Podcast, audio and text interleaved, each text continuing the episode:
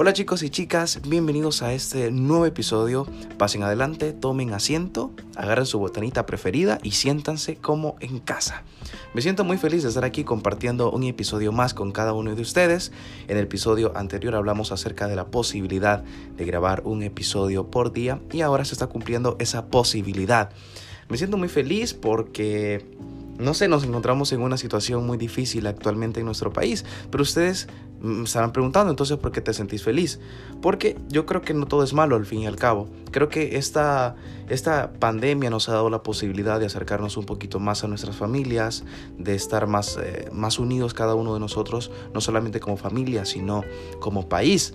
Para todos aquellos que no son de El Salvador y que me escuchen en otras partes del mundo, que no creo, pero sí, hay fe. Hay fe de que hay personas que me escuchan afuera de este país. Y, yo creo que hay como dos o tres pelones, ¿verdad?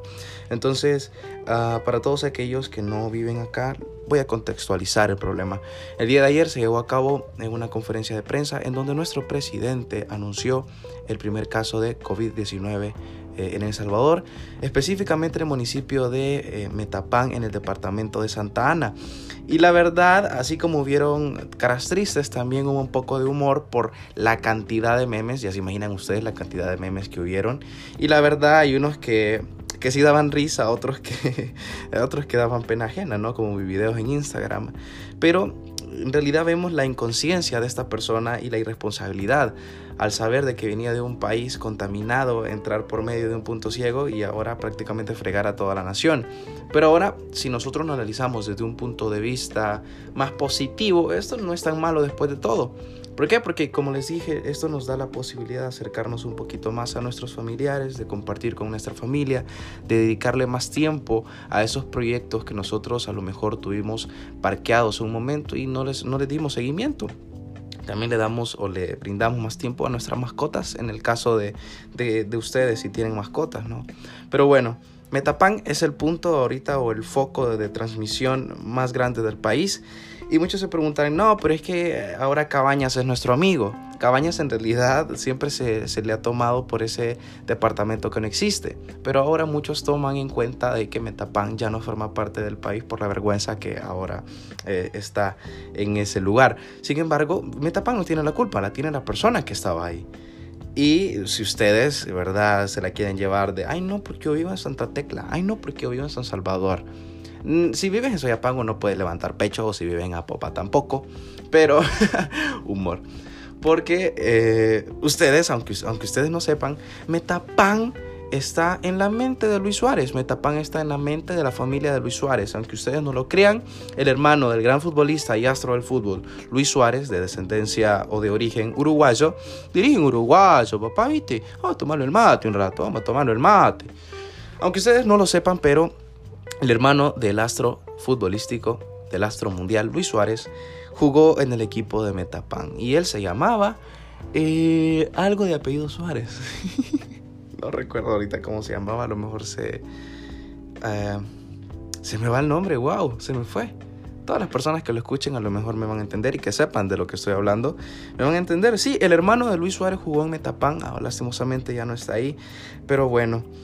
Miren, eh, si les soy sincero, el día de ayer cuando, cuando lo anunciaron me sentí muy mal, me sentí muy mal, sentí un bajón, ¿verdad? Como el que sintió Ander en la serie de Elite cuando le dijeron que tenía cáncer, ¿no? La verdad había sentido bajones así en mi vida, como la vez que me dijeron de que había dejado la materia de inglés. Tonto. Pero la cosa es de que, eh, bueno, no sé, eh, sentí un bajón, sentí un bajón mega, mega grande y dije, bueno, ahora qué hacemos.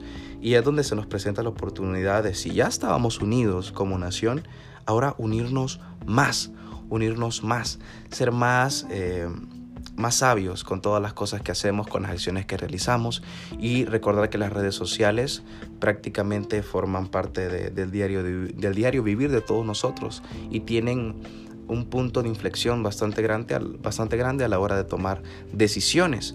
Por ejemplo, tenemos que tener mucho cuidado a la hora de los memes o de los comentarios que subimos. También tenemos que tener cuidado a la hora de las noticias que subimos porque pueda que esas sean falsas, ¿verdad?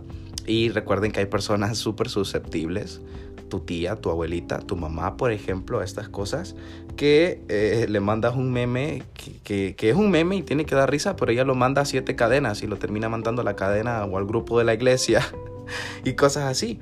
Entonces las personas se creen todo el día de ahora, se creen todo lo, que aparece en redes sociales. Les recomiendo que no lo hagan, porque hay muchas noticias en redes sociales que son totalmente falsas.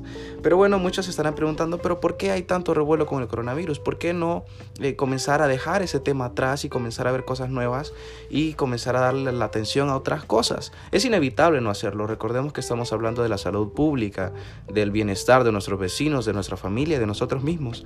Así que hay tener bastante cuidado con eso. El día de ayer nomás anunciaron que ya, había, que, ya estaba el primer caso en El Salvador y todos se fueron eh, a abarrotar los centros, eh, los, supermercados, perdón.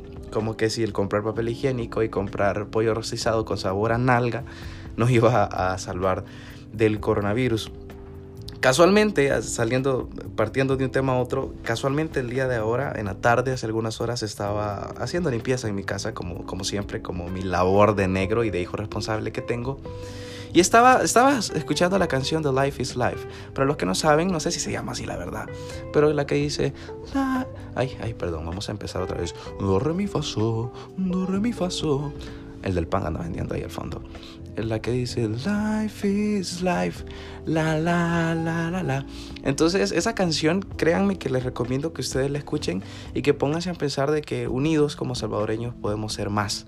Hoy es cuando nosotros de verdad debemos de, de demostrar todos aquellos comentarios que hacen de nosotros en el extranjero, que somos fuertes, que somos cachimbones y que siempre le estamos viendo el lado positivo de la vida. Hoy es cuando.